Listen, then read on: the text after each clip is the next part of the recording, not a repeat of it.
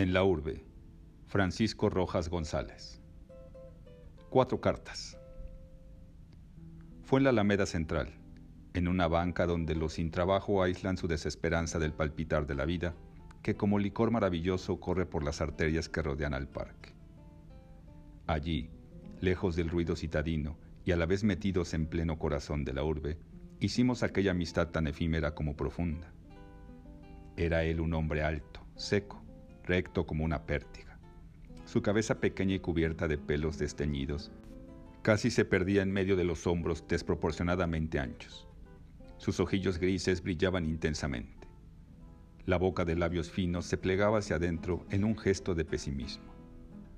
Vestía más que descuidadamente y fumaba muchos cigarrillos, que lanzaba al suelo apenas encendidos. Aquel día dibujaba con la punta de un bastoncillo raros monogramas sobre la arena del piso. Inesperadamente volvió la cara hacia mí y con toda naturalidad me hizo una pregunta. ¿Sin trabajo? Yo moví afirmativamente la cabeza. Apuesto a que usted era empleado público. Sí, le respondí sin humor de entablar plática. Él volteó indiferente la cara hacia arriba, encajó su mirada en un hueco que se abría en la techumbre de hojas y quedóse como fascinado ante el azul brillante de aquel pedacito de cielo. Estos cielos me recuerdan a los de mi tierra, dijo como hablando a sí mismo. Me recuerdan a los de Coahuila. Así son de azules en el verano, en aquel verano de allá, tan caliente y tan tónico. Yo volví la cara para verlo. Él notó mi extrañeza y dijo pausadamente, ¿Con qué empleado público, no? Yo también lo fui, y por muchos años. Me trajo la bola a México. Aquí entré con Lucio Blanco. Mire si ha llovido desde entonces. Ahora, como usted, soy cesante. De eso yo tengo la culpa, por haber cambiado el timón del arado por la canana revoltosa. Ahora perdí tierra y perdí empleo, y alzaba el ademán como un gancho con el que quisiera papar el moscón verde que volaba pesadamente sobre nuestras cabezas. ¿Tiene usted familia? le pregunté. Claro, dijo con naturalidad. Mire, lea. Y me tendió entre sus dedos, renegridos por el abuso del tabaco, algunos pliegos escritos a mano. Por estas cartas podrá darse cuenta de casi todo. Y empecé a leer más bien para satisfacer su deseo que mi curiosidad. México DF, 16 de diciembre de 1930. Querido Toño, no te había escrito desde hace meses, porque los exámenes de fin de año han ocupado toda mi atención. Ahora lo hago para decirte que espero salir bien de las pruebas finales y terminar muy pronto la primaria. También quiero contarte algo de lo que se ve por estos días en la gran ciudad que tú no conoces. Las gentes de México se alegran a medida que se acerca la Navidad. Todo el mundo se prepara para recibir lo mejor posible la noche del 24. Las avenidas de la capital, de por sí tan concurridas, en esta época parecen ríos caudalosos desde el balcón de mi casa, que como te he dicho en anteriores, es vecina a un mercado. Tengo la oportunidad de observar cuánto pasa en la calle. Por la mañana, las criadas con enormes canastos pasan deprisa, para regresar prontito cargadas con legumbres, carnes y frutas. Algunas señoras van de compras en automóviles lujosos y regatean hasta un centavo al miserable indio vendedor de verduras. Los comerciantes agotan en esta temporada todas sus existencias es que también aquí, como allá, hay posadas y las gentes se proveen para pasar una noche divertida. En la esquina hay un hombre que grita sin cesar, una piñata barata, y vende durante el día muchos barcos, chinas, gendarmes y aeroplanos de papel picado. En las aceras hay cerros de juguetes. Mis hermanitos lloran cada vez que los ven. Es que se les antojan todos.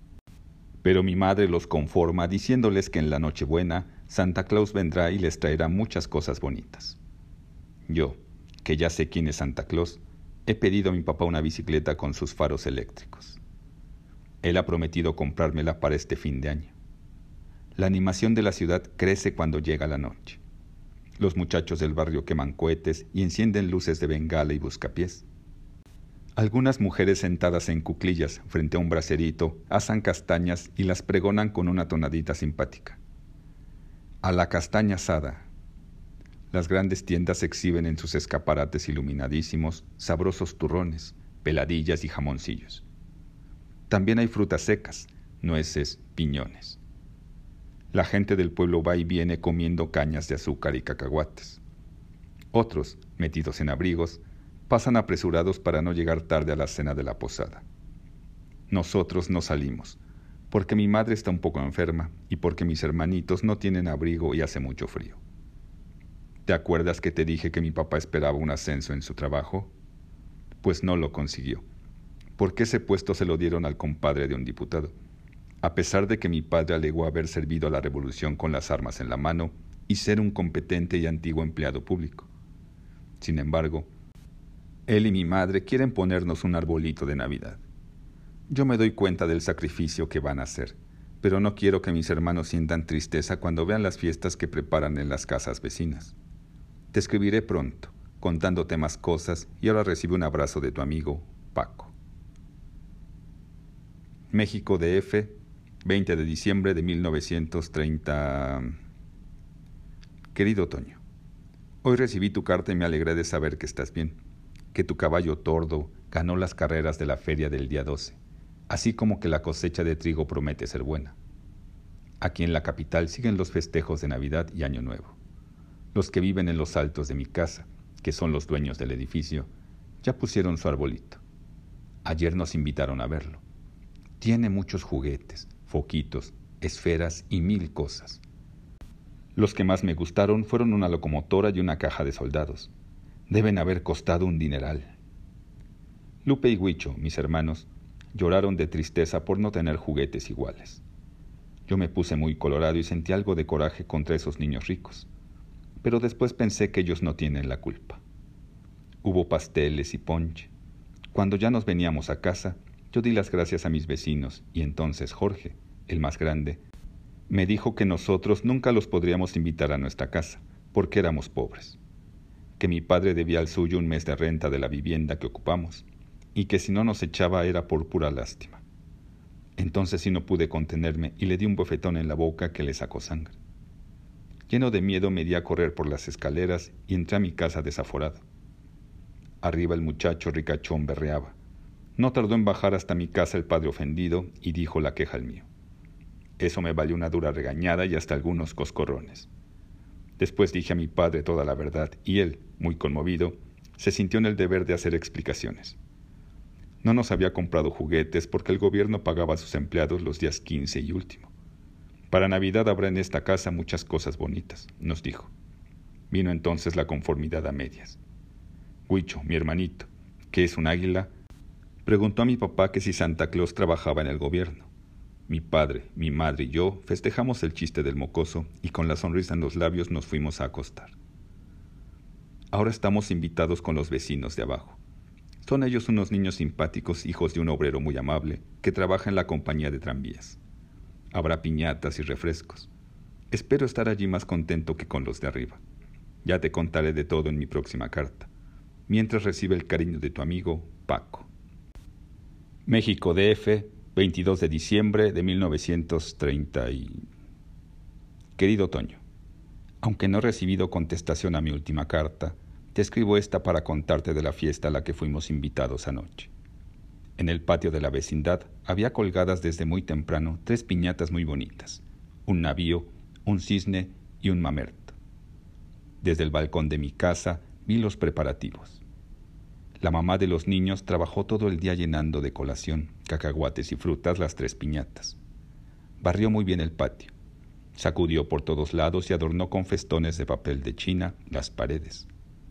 Mi madre, para que no sufriéramos una humillación semejante a la de anoche, nos arregló lo mejor posible. Lupe, mi hermana, estrenó zapatos. Yo llevé un traje recortado de papá y Huicho un corbatón improvisado con la banda de un vestido de mi madre. Fuimos muy bien recibidos. Se nos obsequió con agua fresca de Jamaica y almendrones. Después vino el mejor número del programa, las piñatas. Un niño morenito y listo destripó de un palo a mamerto. Yo recogí mucha fruta que compartí con mis hermanos, que se pusieron necios porque no ganaron nada. El navío, que era precioso, lo echó a pique el mayor de los muchachos de la casa y a mí me tocó cazar al cisne. Estuvimos felices. Después todos nos pusimos a jugar al pan y queso, armando tal gritería que los niños ricos del tercer piso tuvieron que asomarse a su balcón, desde donde nos lanzaron miradas envidiosas. Yo sentí gusto de ser, aunque fuera en ese ratito, más feliz que ellos. Vino después el reparto de juguetes. Se puso en fila todo el muchacherío. Me sentí satisfecho de ver que nosotros, mis hermanos y yo, éramos los mejor trajeados. Había unos pobrecillos que no llevaban ni zapatos. El padre de los niños dueños de la fiesta empezó a repartir juguetes de celuloide y de cartón. No eran estos tan bonitos ni tan valiosos como los de allá arriba, pero de todas maneras bien valían la pena. De pronto el hombre se detuvo en el reparto. Contó primero a los niños y después a los juguetes. Cuando llegó a nosotros, nos saltó y siguió repartiendo. Mis hermanos comenzaron a ser pucheros y yo no me sentí muy a gusto. El buen hombre advirtió nuestra tristeza y se acercó a mí para decirme, yo no contaba con que vinieran tantos niños y compré pocos juguetes. A ustedes no les tocó ningún obsequio, porque son menos pobres que estos descalcitos. Sus padres les comprarán cosas mejores. Entonces sí, te lo confieso, sentí que las lágrimas se me rodaban. Mis hermanitos me miraron asombrados y la fiesta siguió. Desde entonces yo estuve triste. Lupe y Huicho se quedaron dormidos en un rincón del patio. Pronto vino mi padre a recogernos. Yo le conté lo sucedido y vi cómo se ponía muy triste. No dijo nada, pero en la noche, ya cuando nos creía dormidos, escuché lo que le decía mi madre. Mañana pediré prestados al pagador de la secretaría algunos pesos para comprarles juguetes a los muchachos. Yo me quedé dormido lleno de esperanzas. Pronto te escribiré para contarte de los regalos. Tu amigo Paco. Postdata. Si me compran la bicicleta, desde ahora reto unas carreras a tu tordo. México DF, 25 de diciembre de 1930 y... Querido Toño, si no fuera porque te prometí en mi última carta contarte de mis regalos de Navidad, no te escribiría hoy. Estoy cansado. Ayer ocupé la mañana en quitar las macetas del patio, para hacer una pista donde correr en mi bicicleta. Mi madre me vio tan entusiasmado que consintió en dejarme trastornar todas sus cosas. Luego me dediqué a escribir a Santa Claus, pidiéndole los regalos de mis hermanos. Lupe quiso una estufa, una batería de cocina, una muñeca que dijera papá y muchos dulces. Huicho un tambor, una escopeta, un automovilito de cuerda y muchos dulces. Yo no hice carta, pues haría mi pedido verbalmente a Santa Claus. A mediodía llegó mi padre a comer. Venía del mejor humor Charló mucho acordándose de las navidades pasadas en su tierra. Luego, guiñando un ojo a mamá, dijo que en la tarde dejaría arreglado el negocio con el pagador. A mí me palpitó de gusto el corazón. Cuando mi padre salió para la oficina, hice entrega de las cartas de mis hermanos, que aunque en el sobre decían Señor Santa Claus, el Polo Norte, mi padre sabía qué atenerse. Yo le dije de mi bicicleta y él se echó a reír en forma muy satisfactoria. La tarde se hizo eterna. En el barandal de la escalera ensayé cien veces los pedalazos.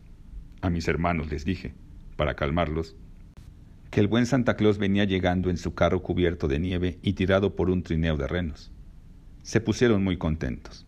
Mientras Lupe cantaba, el huicho bailaba. Había que verlos. Por fin sonaron las seis de la tarde, luego las seis y media y las siete. Alarmado por la tardanza de mi padre, pregunté a mamá el por qué. Ella dijo maliciosamente que sin duda mi padre andaba en tratos con Santa Claus. Pasaron muchas horas más y por fin sonó la puerta. Era mi padre indudablemente. Me lo decía su manera de golpear con los nudillos. Sentí ponerme rojo. Hice que mis hermanos se encerraran para evitar que se dieran cuenta del cariñoso engaño. Luego entró mi padre. Le abracé y quedé esperando que dijera algo. Él solo sonrió en forma muy rara y me hizo algunos cariños en la cabeza. Luego fue deprisa mi madre y le dio a leer un pliego lleno de sellos y firmas. Mientras leía, la cara de ella se ponía descolorida. Luego arrojó lejos el papel. Entonces aparecieron mis hermanos y sin rodeos preguntaron si ya había llegado el viejecito barbudo. Mi padre habló en un tono de voz que yo nunca le había oído. Hijos míos, esta vez Santa Claus no podrá llegar.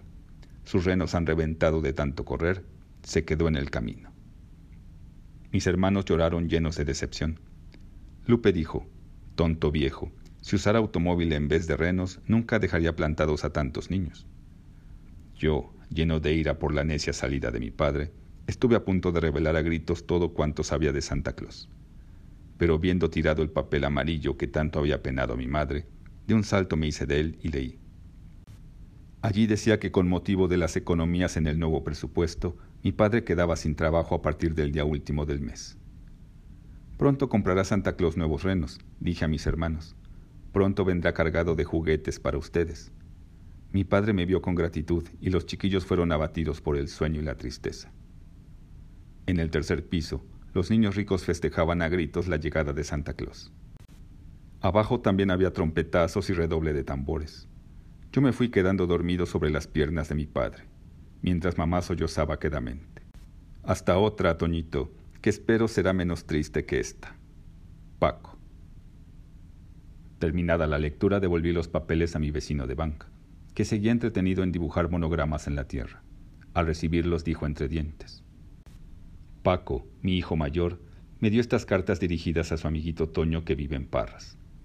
Unas veces por olvido, y las más porque no tenía yo los diez centavos para el porte postal. Se han ido quedando en el fondo de mi bolsa.